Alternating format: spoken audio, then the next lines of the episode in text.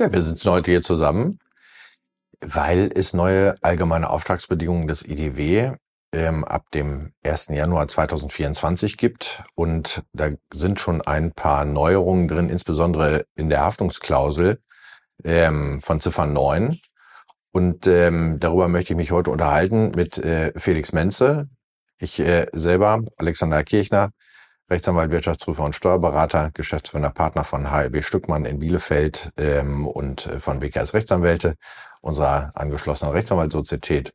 Und äh, wir beschäftigen uns sehr, sehr viel mit dem Thema Haftung, äh, insbesondere auch Haftung von Wirtschaftsprüfern und Steuerberatern. Aber ähm, mein Gesprächspartner Felix Menze beschäftigt sich da ebenfalls äh, sehr viel mit. Felix.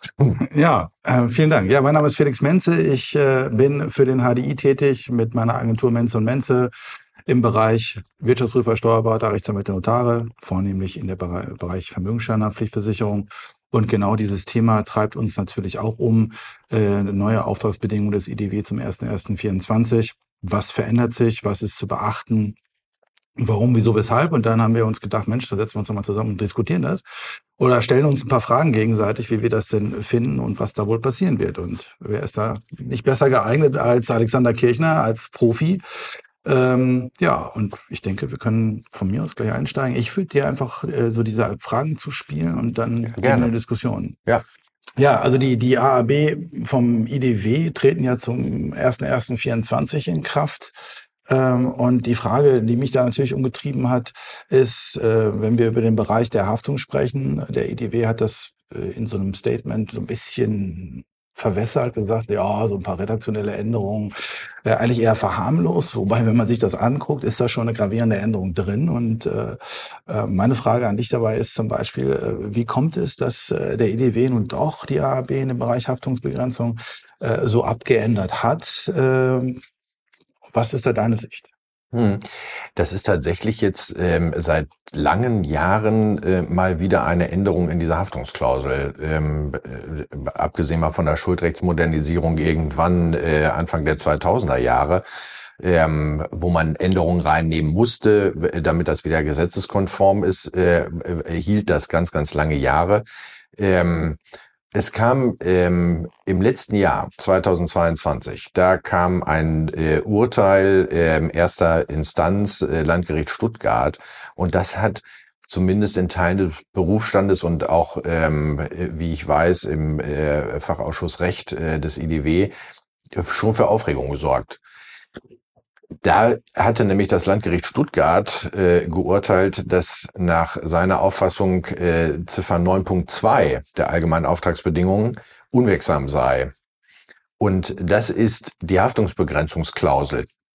Ja. Und wenn die Haftungsbegrenzungsklausel unwirksam ist, ähm, dann hat man halt überhaupt gar keine Begrenzung, äh, was die Haftung angeht, nach oben. Ähm, ja. Normalerweise versucht man ja mit den allgemeinen Auftragsbedingungen an der Stelle den, die Haftung auf vier Millionen zu begrenzen.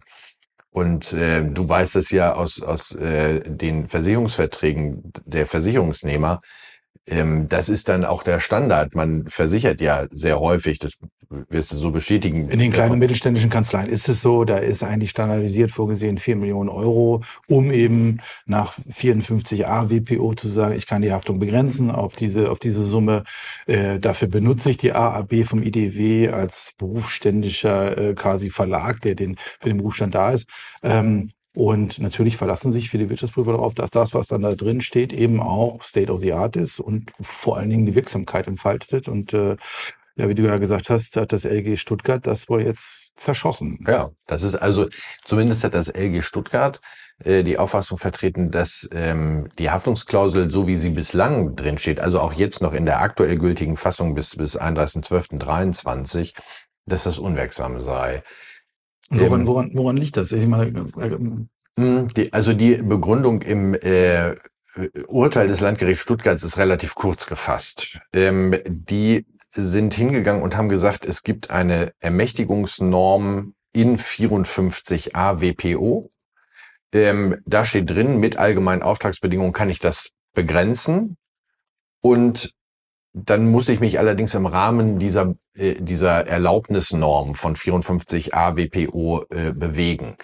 Und das Landgericht Stuttgart äh, hat äh, gesagt, diese Haftungsklausel, so wie sie bislang äh, gilt, äh, sei nicht innerhalb dieses Rahmens gewesen ähm, und äh, würde 54 AWPO äh, überschreiten. Aber lass mich kurz nachvollziehen, das liegt daran, weil in der Norm steht bis jetzt noch drin, dass Schadensersatzansprüche jeder Art begrenzt werden und man das irgendwie auseinander nimmt und sagt, Mensch, nee, das geht nicht. Es dürfen nur die vertraglichen Ansprüche, die sich eben aus dem Vertrag zwischen Wirtschaftsprüfer und äh, also Auftraggeber, äh, dem Mandanten äh, ergeben, begrenzt werden. Und das wäre hier dann zu weit gefasst. Ja, genau. Das ist also genau das ist der Punkt. 54 mhm. AWPO sagt, ähm, dass man begrenzen kann wegen Ansprüchen aus dem Vertragsverhältnis.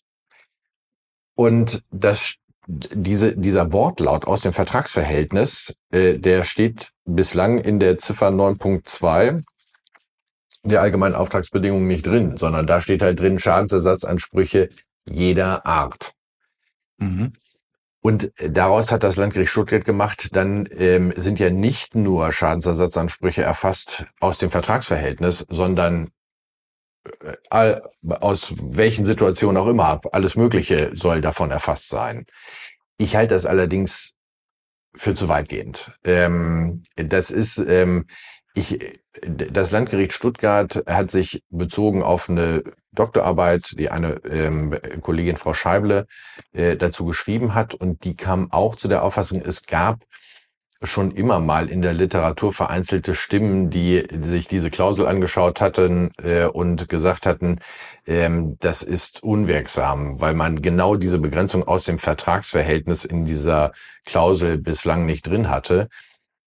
Ähm, ich glaube, da gibt's allerdings ein paar gute Argumente, warum das zu weit ist, diese Auffassung und mhm. warum auch die bisherige Fassung der allgemeinen Auftragsbedingungen wirksam war. Ja, das wäre nämlich die nächste Frage an der Stelle zu sagen, okay, man kann, glaube ich, ich habe ich hab da auch mit Vertretern vom, vom IDW drüber gesprochen, die haben das vor einem, wie lange ist das her, äh, ähm, Anfang des Jahres vielleicht haben die das belächelt, haben gesagt, ja, das ist ein LG Stuttgart-Urteil, das wird sich nicht auswirken. Und ähm, da kam auch so ein bisschen die Meinung auf, also diese AABs der Wirtschaftsprüfer benutzen ja nun 90 Prozent aller Wirtschaftsprüfer in Deutschland mindestens.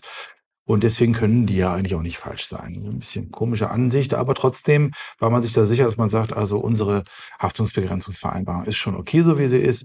Ähm, und jetzt kommt eben dieser Schwenk, äh, doch sehr, für mich finde ich überraschend, dass man eben sagt, so wir schreiben jetzt rein, genau das, was im, im Urteil äh, quasi angemahnt worden ist. Es müssen sich die Schadensersatz die Begrenzung der Schadensersatzansprüche eben auf das Vertragsverhältnis beziehen. Und das steht ja nun explizit in der Fassung 1. Äh, Januar 24 drin.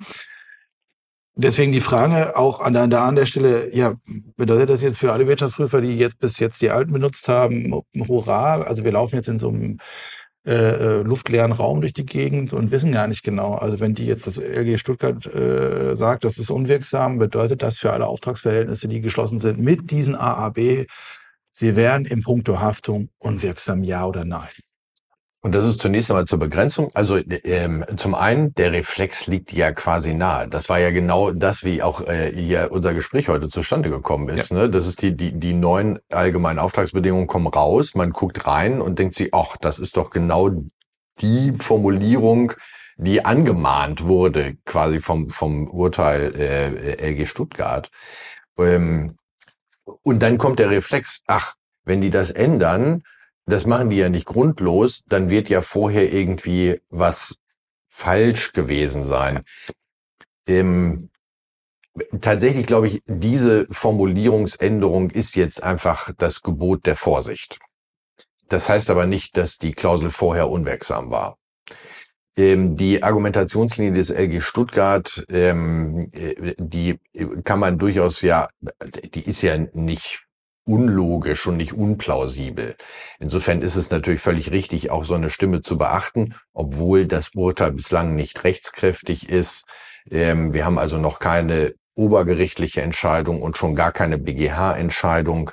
Ähm, insofern hat sich dort noch gar nichts irgendwie an der Rechtslage äh, tatsächlich äh, anders manifestiert. Aber ähm, man kann sich ja mit der Argumentation mal auseinandersetzen. Wir haben das tatsächlich gemacht. Das, dieses LG Stuttgart-Urteil, das hat nicht zu einer zu einem Flächenbrand von Aufregung geführt, aber es gab natürlich schon ähm, auch, auch einige Wirtschaftsprüfer, die an uns herangetreten sind, gefragt haben, Mensch, ich benutze seit Jahren die äh, AABs vom IDW. Jetzt gibt's dieses Urteil, war das immer unwirksam? Ähm, und das wäre natürlich für einen Großteil der Tätigkeiten wäre das natürlich schon äh, wirklich extrem ärgerlich. Wir reden ähm, ja bei den AABs äh, immer dort über die Einbeziehung, wenn es um die freiwilligen Prüfungen geht. Und das sind ja nun mal sehr, sehr viele. Wenn ich in der gesetzlichen Haftungsbegrenzung bin nach 323 HGB, habe ich nicht das Problem. Ne, ja. Das ist da, da brauche ich die AABs gar nicht. Ähm, und sie bringen da halt auch nichts. Das Gesetz geht dort an der Stelle immer vor. Ja, in, in puncto Haftung, das verwechseln manchmal auch äh, Berufsträger, äh, muss man dann aufklären. Ähm, ist aber auch okay, natürlich hat man mit dem äh, FIS-G jetzt ein Gesetz, äh, was die Haftung in 323 HGB ein bisschen verschärft hat, mhm. also ein ja. bisschen, viel auch verschärft hat, ja, kann man ja sagen, aber trotzdem gilt natürlich die Höchsthaftungsschranken äh, des Gesetzes eben vor diesen äh, anderen vertraglichen Vereinbarungen und man kann eben sagen, hier gilt immer das Gesetz bei Pflichtprüfung. Ja. Ähm, ich habe auch äh, Wirtschaftsprüfer gesehen, die setzen das nicht nur im Bereich der, der freiwilligen Prüfungen äh, ein und sonstigen Vorbehaltsaufgaben Wirtschaftsprüfer, sondern wenn die Steuerberatung mitmachen, hängen die da auch oft mit dran. Da mhm. kann man sich dann darüber streiten, na ja, da steht immer allgemeine Auftragsbedingungen für Wirtschaftsprüfer und Wirtschaftsprüfungsgesellschaften oben drüber. Wie kann das denn für Steuerberatung gelten? Ich sage an der Stelle immer so, wenn Sie meinen, dass das so machen müssen, ich kann mir gut vorstellen, dass das an der Stelle vielleicht auch kritisch beäugt wird, aber äh, machen Sie mal müssen sie nicht zwei verwenden für eben mhm. Steuerberatungsaufträge oder im Bereich Prüfung. Aber ist das äh, ein schöner Punkt? Es ist ein schöner Punkt. Die allgemeinen Auftragsbedingungen, und da kommen wir jetzt gleich auch, auch mal zu, zu der inhaltlichen Argumentation. Die allgemeinen Auftragsbedingungen müssen ja einbezogen werden in ein Vertragsverhältnis. Ja. Ansonsten habe ich keine allgemeinen Auftragsbedingungen. Ähm, das ist halt das Wesen von, und jetzt nicht allgemeiner Auftrag, sondern äh, allgemeine Geschäftsbedingungen ähm, die man auch sonst im Geschäftsverkehr hat. Es gibt immer ein Vertragsverhältnis und in dieses Vertragsverhältnis werden die allgemeinen Auftragsbedingungen, allgemeinen Geschäftsbedingungen einbezogen. Ja. Wenn mir das gelingt, wenn ich das wirksam mache und mit meinem Mandanten vereinbart habe, für dieses Vertragsverhältnis gelten jetzt ergänzend zu dem, was wir sonst noch vereinbart haben, wie Honorar, Leistungsbeschreibung etc., gelten halt auch die allgemeinen Auftragsbedingungen dann habe ich die als wirksam in das Vertragsverhältnis einbezogen. Und jetzt ist es interessant, das steht natürlich auch in den allgemeinen Auftragsbedingungen drin. Nicht in Ziffer 9, sondern mhm. in Ziffer 1. Ja. Da steht drin, diese allgemeinen Auftragsbedingungen gelten für das geschlossene Vertragsverhältnis. Jetzt kann man sich natürlich schon inhaltlich äh, an der ersten Stelle fragen, das, darauf geht zum Beispiel das LG Stuttgart nicht ein. Da gehen eigentlich auch die, die Stimmen in der Literatur dazu nicht richtig ein. Diese Ziffer 9, was die Haftungsklausel angeht, da stand bislang nicht drin, dass das für das Vertragsverhältnis gilt und dass es sich um Ansprüche aus dem Vertragsverhältnis gilt, äh, handelt. Aber es sind, diese allgemeine ja, Auftragsbedingungen. auf, ja. Äh, beziehen auf äh, äh Punkt 1 Geltungsbereich. Ja. Äh, damit sind eben äh, Schadensersatzansprüche jeder Art aus diesem Auftragsverhältnis, weil äh, alle folgenden Bedingungen beziehen sich ja nun auf das äh, Auftragsverhältnis genau. in Punkt 1. Man das hat das ist juristische die, Spitzfindigkeit. Aber man hat das, aber man hat das vor die Klammer gezogen. Ja, man ja. hat gesagt, in Ziffer 1, das ist der Geltungsbereich der allgemeinen Auftragsbedingungen, gilt für das Vertragsverhältnis. Ja.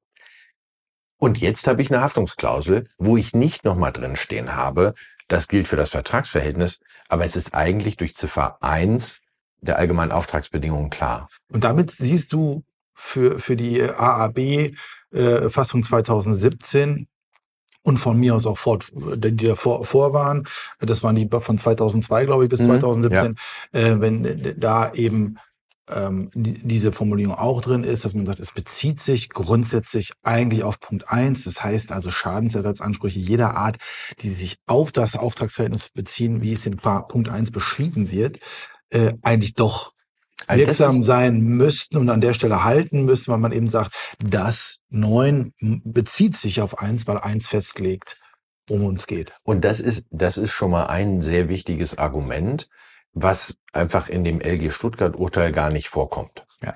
Aber das ist, zunächst einmal ist das logisch und man kann sich das auch vorstellen. Ähm, ich nehme mal ein kurzes Beispiel. Ich habe ein Auftragsverhältnis mit meinem Mandanten und äh, da gelten auch die allgemeinen Auftragsbedingungen, habe ich einbezogen. Unabhängig von diesem Auftragsverhältnis fahre ich dem Mandanten durch Zufall am Samstagmorgen auf einer Kreuzung am Jahnplatz in Bielefeld in die Karre. ja. So. Und, und dann sagt er, ja, Herr Kirchner, das ist ja lustig, dass wir beide uns hier treffen im wahrsten Sinne des Wortes.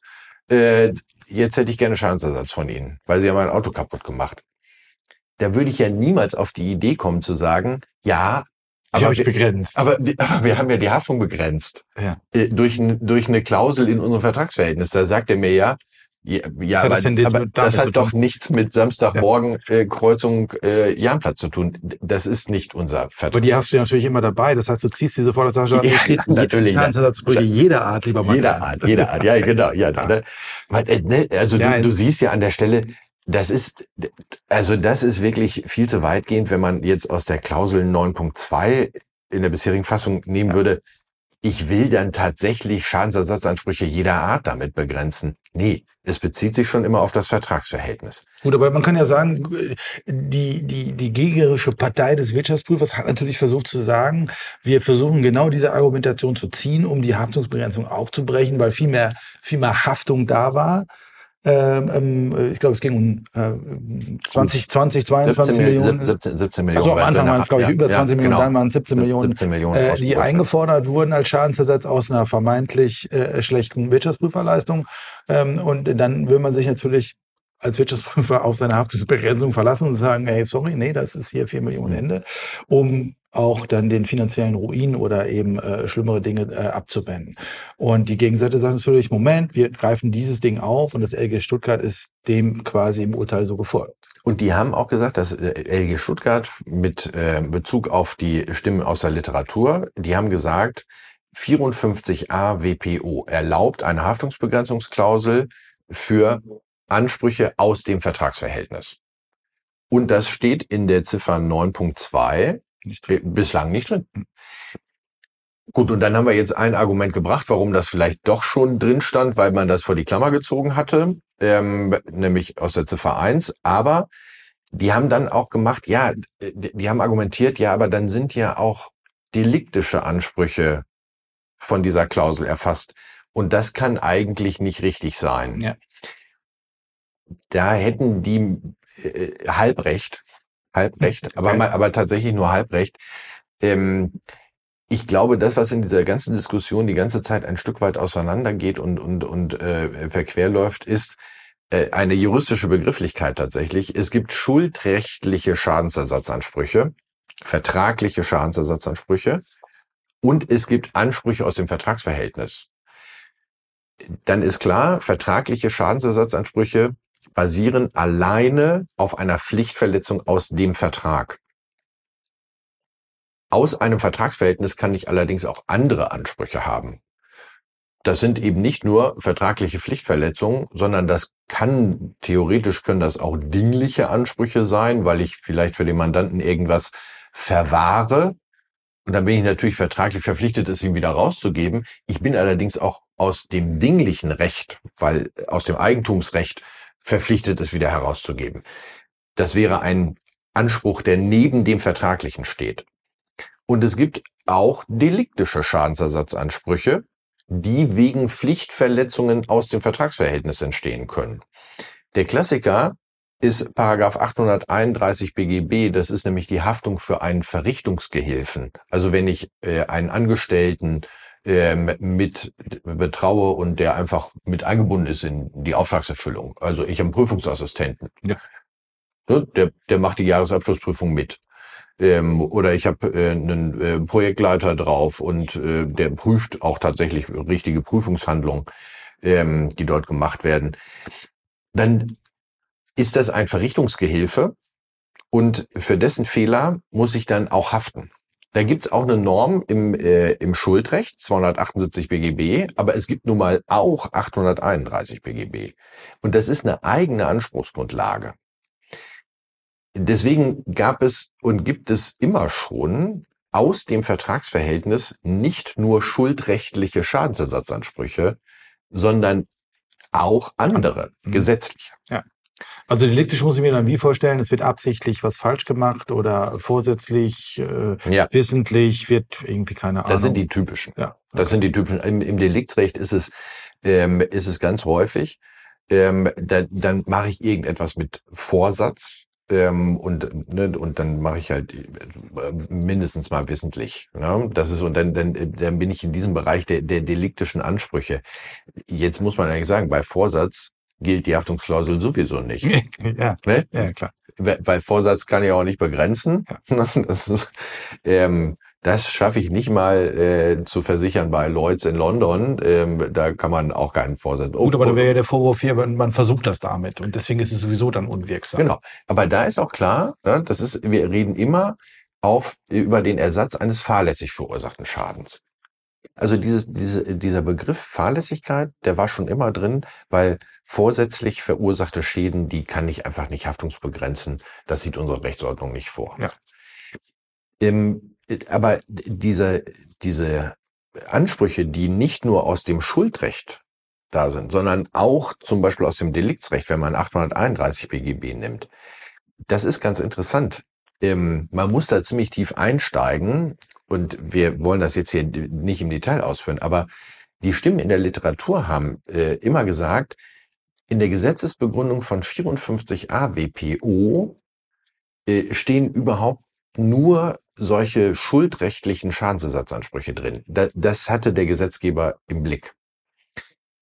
Wenn man einen Schritt weitergeht, muss man sagen, das ist äh, auch nur halb richtig, ja. denn in der Gesetzesbegründung zu 54a WPO hat der Gesetzgeber auf die Gesetzesbegründung zu 54 WPO verwiesen.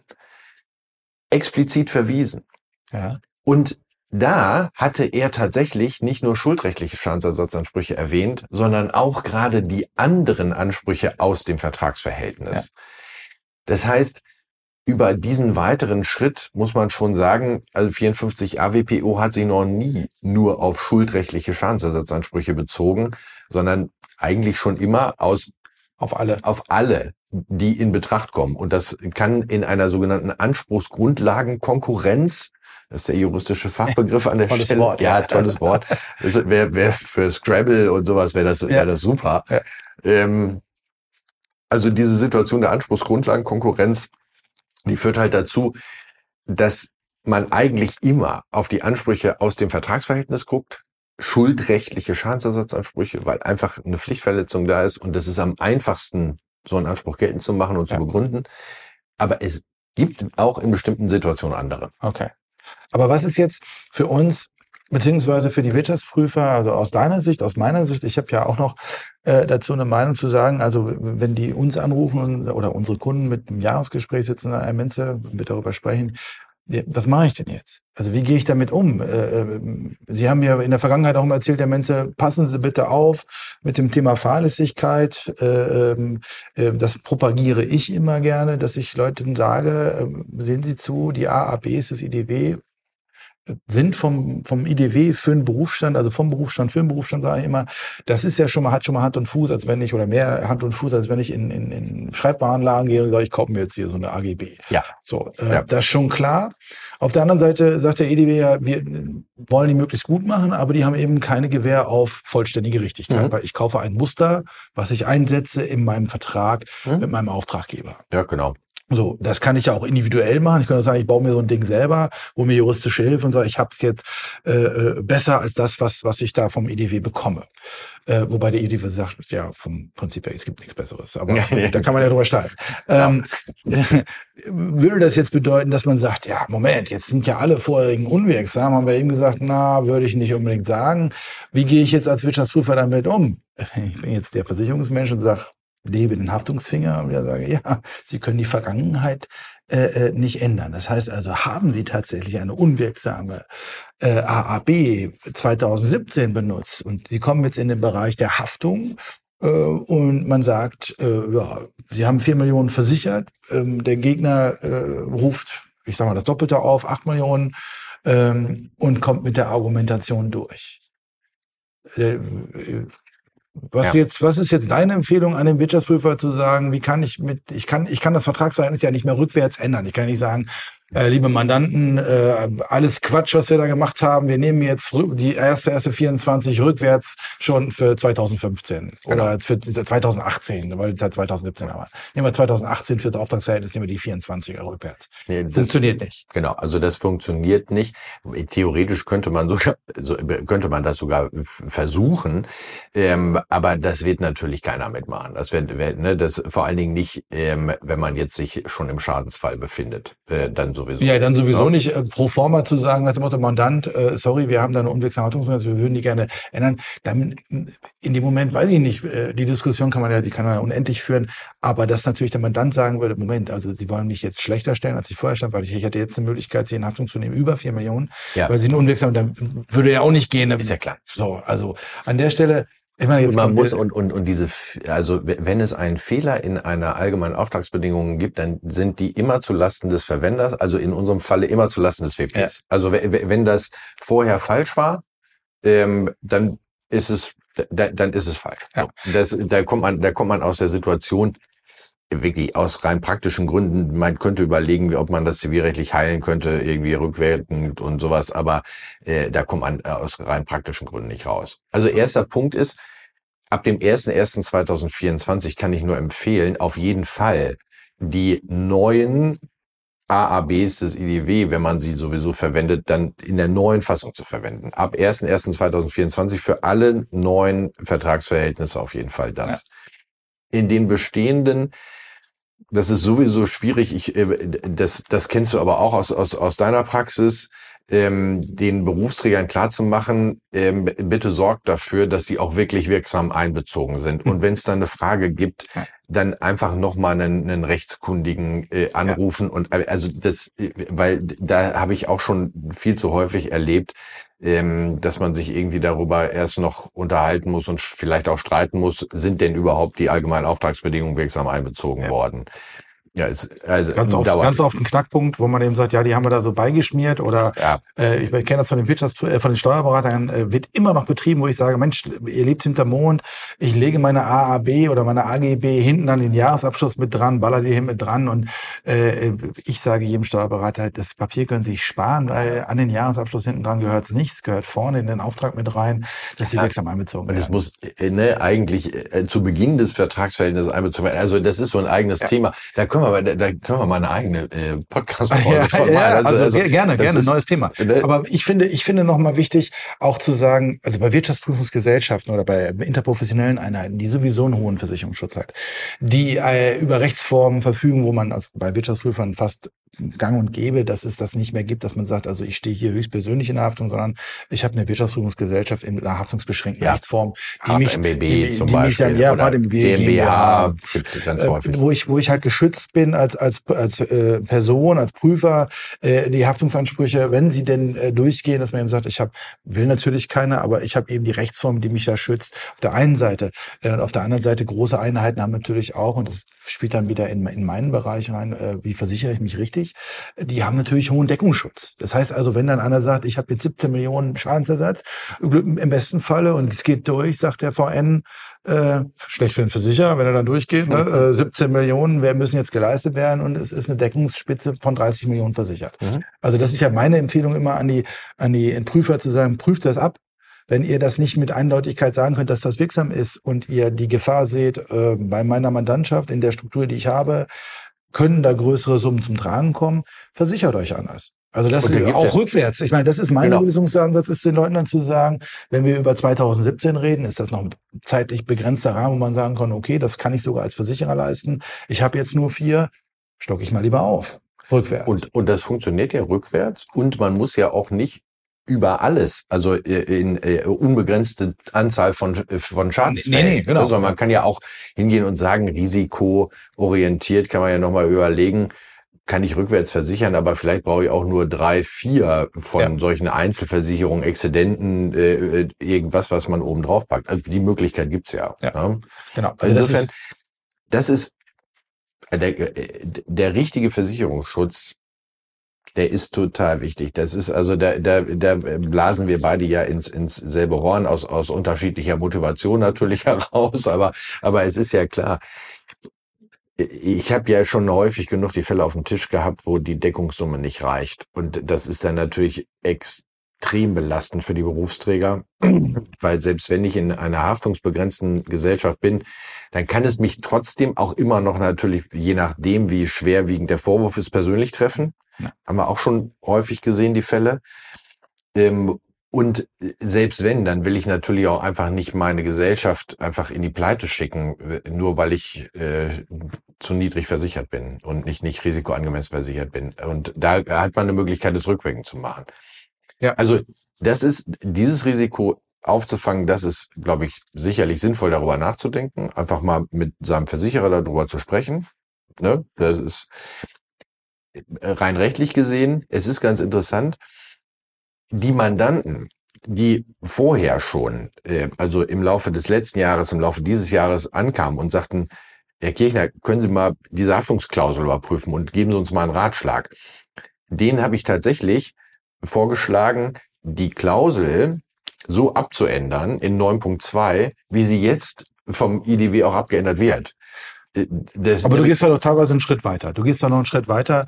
Äh, das können wir jetzt, glaube ich, so, so abschlussmäßig nochmal mit reinnehmen, dass wir die Leute nochmal so schön anpieken. Ähm, ich habe ja gelernt, äh, als die äh, Partnerschaftsgesellschaft mit beschränkter Berufshaftung 2013 eingeführt wurde in das äh, deutsche Gesellschaftsrecht für freie Berufe, sage ich mal, nach Partnerschaftsgesetz, dass ähm, unterschiedliche Berufsrechte diese Haftungsbegrenzung vorher schon, aber da eben auch noch mal explizit unterschiedlich äh, anwenden. Also mhm. bei Wirtschaftsprüfern und Steuerberatern steht im Berufsgesetz drin, dürfen begrenzen auf fahrlässig äh, begangene Verstöße dann denkt man sich, okay, warum ist das nicht zum Beispiel ein Zeitpunkt, wo Berufsgesetze dann harmonisiert werden, weil man ja, ja interprofessionell miteinander arbeitet. Sagt, wir sind Wirtschaftsprüfer, Steuerberater, Rechtsanwälte.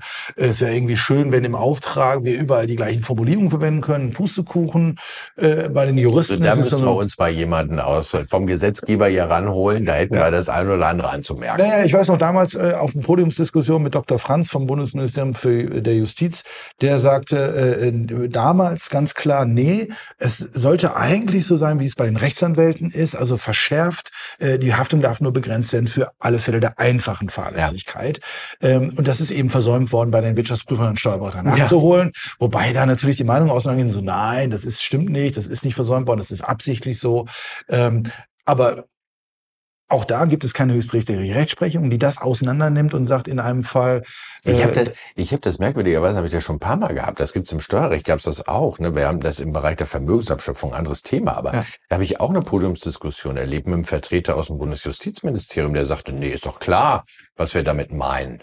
Und alle anderen im Podium äh, und alle anderen im Plenum sitzen da und sagen, nee, das ist überhaupt gar nicht. Ja es ist also das sind natürlich jetzt auch, dass man darf denen das jetzt nicht so dolle zum Vorwurf machen, aber ähm, das sind natürlich jetzt nicht alles nur Experten im Berufsrecht der Rechtsanwälte, Steuerberater, Wirtschaftsprüfer, Notare, Patentanwälte und dann haben wir ja und die paar was jetzt alles MBB ist, ist ja alles dabei. Also ich meine, man kann sich ja auch mit allen freien Berufen dann da irgendwie äh, zusammentun und dann wird's ja einfach nur noch komplizierter. Aber du hast völlig recht. Die also jetzt nehmen wir mal die klassischen, also die interprofessionellen Gesellschaften, wo Rechtsanwälte, Wirtschaftsprüfer, Steuerberater, vielleicht noch Notare dabei sind, ähm, selten noch ein Patentanwalt irgendwie mit dabei sind. Ja, aber die Notare müssen wir mal ausklammern, weil die ist ja nicht partnerschaftsfähiger Beruf. Genau. Der ist zwar als Rechtsanwalt Anhängsel mit dabei, genau. aber der muss immer alles für sich selber in seiner der hat noch mal so, Der hat noch mal was Eigenes und was Separates. Ja, genau. ne? Das ist, ja. Äh, und wenn man die klassischen sich betrachtet, dann ist das schon eigentlich verrückt, dass die, dass die Berufsordnung an der Stelle nicht harmonisiert wurden. Äh, man unterscheidet dort, also die Rechtsanwälte, die haben eine Begrenzung. Man kann nur Schadensersatzansprüche wegen einfacher Fahrlässigkeit begrenzen. Und bei grober Fahrlässigkeit oder gar Vorsatz ist man raus. Und bei den anderen Berufsordnungen ist das, also aus meiner Sicht ziemlich eindeutig, das Gesetz erlaubt, wegen fahrlässig verursachter Schadensersatzansprüche zu begrenzen. ja dazu. Und äh, dann, wenn ich keine Differenzierung äh, vornehme, dann habe ich sowohl, also fahrlässig verursacht ist sowohl einfach fahrlässig als auch grob fahrlässig. Äh, aus dem Gebot der Vorsicht heraus muss man eigentlich immer sagen, also wenn ich interprofessionell unterwegs bin und die Rechtsanwälte mit einbezogen habe, dann, dann ist es ein, ein wirklich, ein wirklicher Fehler, wenn ich die Differenzierung und die Eingrenzung auf einfache Fahrlässigkeit nicht vornehme. Ja. Weil dann, dann droht es mir einfach nur, weil ich auch einen Rechtsanwalt äh, dabei habe, dann droht es mir wieder unwirksam zu werden. Weil jeder sagt, ja, bei der Berufsordnung der Rechtsanwälte steht doch drin, es geht nur wegen einfacher Fahrlässigkeit. Das habt ihr jetzt in euren allgemeinen Auftragsbedingungen nicht drin. Also das, das wäre das wäre schon, das wäre falsch. Ja. Ähm, das kann einfach mal so, so stehen lassen. Äh, also insofern, da, da gibt's, wenn man das noch hat, dann muss man dort anpassen. Also deswegen bringt mich das jetzt zu dem Thema, grundsätzlich muss man doch sagen, und das ist natürlich wieder ein Aufwand, mit dem Berufsträger sich beschäftigen müssen. Ähm, ich propagiere das, ich predige das immer wieder. Prüfen Sie die Dinger, sprechen Sie mit einem Fachmann dazu oder Fachfrau. Also holt man sich einen Rechtsanwalt, einen Rechtsanwalt ran, der beschlagen ist im Haftungsrecht und sagt dann so, guck doch mal drauf, ist das so, wie wir aufgestellt sind, als Einheit richtig, wenn wir das so verwenden? Äh, oder wir würden es ganz gerne unser gesamtes Vertragswerk prüfen lassen, um, um sich grundsätzlich, weil das Auftragsmanagement ist ja die Grundlage für die Zusammenarbeit mit dem Mandanten. Ja. Und wenn ich da schon auf dem Bereich, wo ich sage, ich diese Grundlage falsch aufsetze, gerade im Bereich Haftung, wo ich hinterher nichts mehr ändern kann. Also wenn der Fehler passiert ist und ich sage, hier, das ist die Grundlage und die ist falsch, dann muss ich aber sagen, kümmern Sie sich darum, sprechen Sie mit dem Fachmann. Und das sind ja nun auch Sachen, da gibt es ich habe gehört, spezialisierte Kanzleien drauf. Ja, das habe ich auch Ein, ein Gesprächspartner sitzt mir gerade gegenüber, der das halt macht. Danke, Felix. Äh, ich, ja, äh, ja, also wir, wir empfehlen da immer, immer unterschiedliche Kanzleien, unter anderem natürlich auch euch, weil wir sagen, kümmert euch darum. Es ist wichtig äh, und da gibt man halt mal ein bisschen Honorar dafür aus äh, und bekommt aber etwas, was dann vom Grundsatz her eben durch den Fachmann geprüft ist und ist nicht einfach bestellt worden bei irgendeinem Institut oder äh, DWS-Verlag oder wie sie alle heißen. Ähm, Komischerweise, die Anwälte gibt, bei denen gibt's das nicht. Ne? Gibt es irgendeinen Anwaltsdienstleister, der sagt, ich gebe AGBs raus? Nee, nee, ne? nee, nee, ich so. kenne keinen. Ja, das ja. ist, und, und man, man kann die ja beziehen als Grundlage benutzen, aber man muss sie für die individuelle Kanzleisituation anpassen. Ja. Und das sind auch die Beratungen, die wir durchführen, wo wir halt auch tatsächlich sagen, Mensch, jetzt schaut mal, und jetzt spiele ich mal den Ball zurück. Es ist aber auch einfach so, man braucht auch einen vernünftigen Versicherer im Rücken und einen vernünftigen Ansprechpartner, der Ahnung davon hat. Also damit man halt auch nicht nur vernünftige allgemeine Auftragsbedingungen hat, sondern man muss auch den passenden Versicherungsschutz dazu haben. Ich meine, die Fälle haben wir ja schon auch häufig genug beide gesehen. Äh, ne, Part MBB gegründet und dann steht eigentlich auch in einer ziemlich komplizierten Formel, aber äh, es steht im Gesetz, wie viel Versicherungsschutz man jetzt braucht und wie hoch die Deckungssumme insgesamt sein muss und so weiter und so fort. Und dann sehen wir Versicherungsverträge, wo das unterschritten wird und man denkt sich sofort, ja, aber dann ist das ja alles unwirksam. Ja. Äh, weil, weil die Haftungsklausel beruht immer darauf, dass ich den ausreichenden im Gesetz stehenden Versicherungsschutz habe. Ja. Also man braucht, also insofern, den, den Ball spiele ich gerne zurück. Man braucht halt auch jemanden vom Versicherer, der, der einfach Ahnung davon, davon hat. Naja, aber also ist, wir picken das gerne an, äh, ja. Alexander, weil wir sagen an der Stelle äh, immer in jedem Beratungsgespräch zu den Kunden, zeigen Sie uns den Kram her. Zeigen Sie uns die Briefköpfe, zeigen Sie uns die AGBs, wie wird das vereinbart? Ähm, und dann geben wir die immer, immer die Empfehlung ab, äh, zu sagen, sprechen Sie mit einem Fachmann darüber, äh, suchen, ah, wenn Sie einen haben, nehmen Sie den. Wenn Sie jemanden brauchen, gibt es hier eine Auswahl, können Sie sich aussuchen. Ähm, um, um den Leuten dann eben zu signalisieren, es hängt eben nicht nur von der Versicherungsleistung ab, sondern äh, sie brauchen da einen fachlichen Rat. Das ist man, man, man beschäftigt sich, glaube ich, sehr ungern damit. Ähm, äh, das liegt möglicherweise auch daran, dass das so kompliziert ist. Äh, weil dort steckt halt der Teufel immer irgendwie so in diesen kleinen juristischen Details. Ne? Das ja. ist, ähm, ich persönlich sage ja dann immer genau, das ist ja der Grund, warum ich es an jemanden abgebe, der, der sich lieber damit beschäftigt als man selber. Das äh, mache ich ja in anderen Bereichen des Lebens vielleicht auch. Ne? Das ist so, genau. ich repariere mein Auto auch nicht selber. Kann ich nämlich auch nicht. ja, manche Leute denken ja, sie können es und dann kommt da ein Ergebnis ich bei hab, raus? Ich, hab, äh, tatsächlich habe ich das früher versucht, aber dann habe ich mir mal einen Kolbenfresser einge äh, äh, eingefangen. Das war ein teurer Spaß, den ich da Ja. gemacht habe. Ne? Dichtungsring nicht reingesetzt wieder. Vergessen, und, ja, ne, das doof. ist ja, Ne, das ist und schwuppdiwupp. Ne, Ja. ja. das macht man am besten nicht. Ich will vielleicht noch noch noch einen Punkt ähm, noch mal wegen der einfachen äh, Fahrlässigkeit, den will ich gerade ganz kurz ansprechen, weil das auch äh, ich finde das deswegen auch so schwierig und vielleicht ist das auch einer der komplizierten Gründe. Es kann ja überhaupt gar keiner sagen, ob das jetzt ein Verstoß war, der einfach fahrlässig war oder grob fahrlässig. Es gibt ja überhaupt, also ich finde das halt auch immer sehr, sehr schwierig. Die Berufsordnungen sind ja an der Stelle teilweise geändert worden. Äh, Im FISG haben wir jetzt auf einmal Regelungen. Du hast es Ja. eben schon mal kurz angesprochen. Da steht dann drin, ja, bei grob fahrlässigen gibt es keine Haftungsbegrenzung in bestimmten Konstellationen.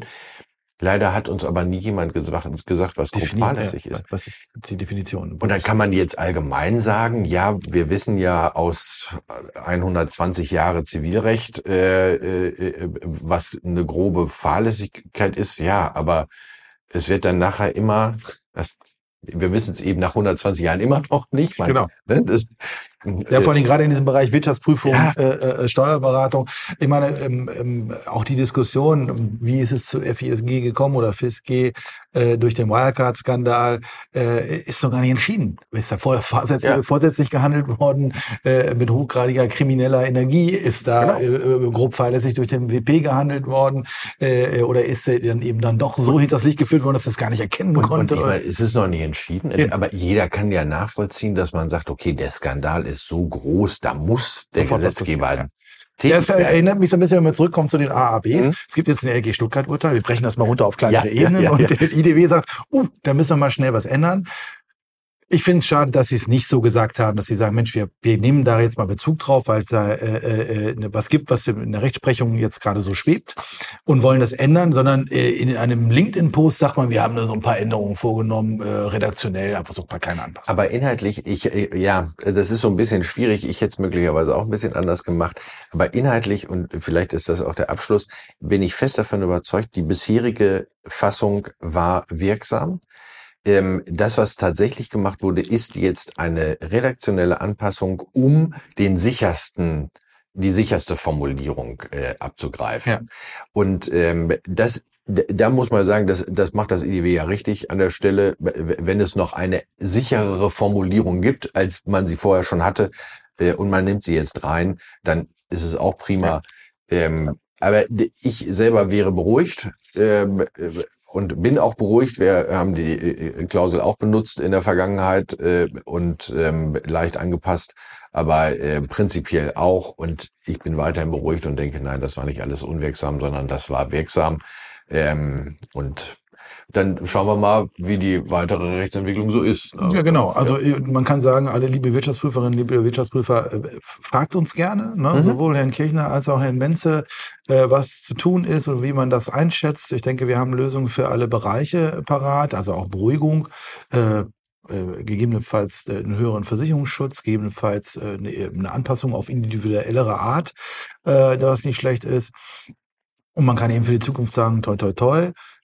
Und benutzt, Das kann man ja benutzt die tatsächlich. neue Variante ab 1.1.24. Ne? Das Und für, und für die Vergangenheit jetzt nochmal auf Nummer sicher zu gehen und mal zu sagen, komm, ich spreche dann nochmal und will ich nicht vielleicht einfach mal die großen Fälle, die ich in den letzten Jahren hatte, vielleicht nochmal rückwirkend anders versichern. Das schafft ein bisschen mehr Beruhigung. ne? Also wenn man das vorher ne- noch nicht hatte und diese Möglichkeit über Exzidenten, die man irgendwie nochmal versichert oder eine Einzelversicherung einfach für, für eine bestimmte Prüfung, wenn man das noch nicht hatte, ja, einfach nochmal drüber nachdenken, schafft dann auch, glaube ich, Beruhigung. Ja, ja. Ja, also von meiner Seite vielen Dank für das interessante Gespräch. Ja. Ich würde dir jetzt gerne noch zwei, zwei Themen vorschlagen, die wir gegebenenfalls vielleicht beim nächsten, äh, eben hattest du ja auch noch sogar eins, also wären es ja sogar schon drei. Äh, ich hatte noch das Thema. Ja, wir treffen uns jetzt ständig. Ständig, ne? Ja, ja, ja, genau. Äh, äh, mit Gebäck und, und, und Kaffee und äh. Glühwein und was auch Oh, dann wird's lustiger. Ja, genau. Äh, Das erste Thema ist, ich hatte es letztens gehört, das Thema Mandatsgesellschaft. Also die, die Arge aus äh, äh, Wirtschaftsprüfer, Steuerberater, Rechtsanwalt. Mhm. Da- da Ist ja, Ja. gerade in der Gesetzgebungsphase. Phase. Mhm. Äh, Spannendes Thema. Äh, wie, wie macht man das? Wie Mhm. versichert man das? Wie macht man da Haftungsbegrenzung? Äh, was ist da überhaupt für, was gibt's da für Haftungsgefahren? Äh, spannendes Thema. Und das zweite ist, äh, ich glaube, bei uns beiden auf einer persönlichen Ebene ein spannendes Thema. Die Auseinandersetzung in Gesellschaften, also in Freiberuflergesellschaften, vertraglicher Art, wenn was passiert. Das heißt also, ein Partner ereilt ein böses Schicksal. Ja. Äh, und wie regel ich denn diese, diese Situation in meinem Partnerschaftsvertrag, in meinem Gesellschaftsvertrag? Ähm, mit den anderen Partnern, um Ja. bestmögliche Situationen zu schaffen, äh, dass man erhobenen Hauptes, gut äh, abgesichert und für alle Parteien zufrieden aus so einem Ding rauskommt, wenn was Schlimmes passiert ist, Krankheit, Gebrechen etc. Ähm, und da geht es gar nicht mal um das Thema Auseinandersetzung im Sinne von ich will raus, Nö, sondern der einen, sondern dem einen geht es einfach dass ganz, ja. ganz dreckig oder der einen und äh, ich stelle immer wieder fest, also wir als Versicherungsmenschen dringen ja soweit nicht vor. Also ich lasse mir in seltenen Fällen sagen die Leute, hier ist unser Partnerschaftsvertrag, gucken Sie doch mal drauf. Aber manchmal ist es ja auch für euch ein Thema. Ja. Und, und manchmal kommt es hoch, weil es bei euch auf einmal ein Thema wird, weil man einen Haftungsfall hat und dann hat man aber auch noch eine schwierige Situation und Ja. vielleicht bedingt das eine auch das andere. Ja. Und auf einmal hat man das Thema und d- du hast völlig recht, da gibt es ganz viele Klauseln in den Verträgen, die sind einfach nicht optimal. Äh, da kann man was schöner machen und mit ein bisschen ähm, quasi Erfahrungshintergrund, den wir ja mitbringen, ähm, äh, kennt man auch die andere Situation zu sagen, nee, das musst du anders regeln Ja. oder das müsst ihr anders regeln. Das, das, das könnt ihr so nicht lassen. Das, das geht voll daneben. Und wenn wir, also als drittes Thema, ich hätte es ja eben gesagt, also die Einbeziehung äh, von allgemeinen Auftragsbedingungen Ja. in, in das Mandatsverhältnis. Und wie mache ich das denn eigentlich richtig? Ja. Also wenn wir dazu auch nochmal irgendwie was machen und sich das der eine oder andere anhört, dann, ähm, äh, dann wäre das sicherlich wertvoll, weil das ist ein, das ist ein Dauerthema. Ja. Also bin ich voll bei dir. Für uns Ja. ist auch ein Dauerbrenner in der Beratung. Viele meiner Kollegen lassen die Finger von, weil sie sagen, ich habe damit nichts zu tun, ich mache hier nur die Versicherung. Wo Ja. ich sage, ey, das ist das, was hinterher kommt, das, was vorne ist. Und die Leute sind wirklich, wenn sie denn zuhören und sich damit beschäftigen, ich will nicht sagen extrem dankbar, aber sie finden es gut, dass man sagt, wir sprechen diese Themen mit an in unserer Beratung, äh, weil wir eben sagen, wir wollen ja nicht Ja, nur das hinterher einen. Vertrag leisten, sondern wir wollen äh, euch vorne absichern, dass hinten eben entsprechend gar nicht so viel rauskommt. Ja, das ist ein echter Mehrwert. Weil da, also äh, wenn man das vernünftig macht von vornherein, ähm, dann äh, kommt man in ganz schwierige Situationen gar nicht erst. Also von daher. So. Genau. Okay. Also ich freue ich freu mich aufs nächste Mal. Ja, ich mich auch. Das finde ich gut. Das verabreden Ja? wir jetzt. Ja, ja. Vielen Dank, Alexander. Danke. Genau. Ja, und jetzt gehen wir Glühwein trinken. Jetzt gehen wir, jetzt, jetzt gehen wir Glühwein trinken.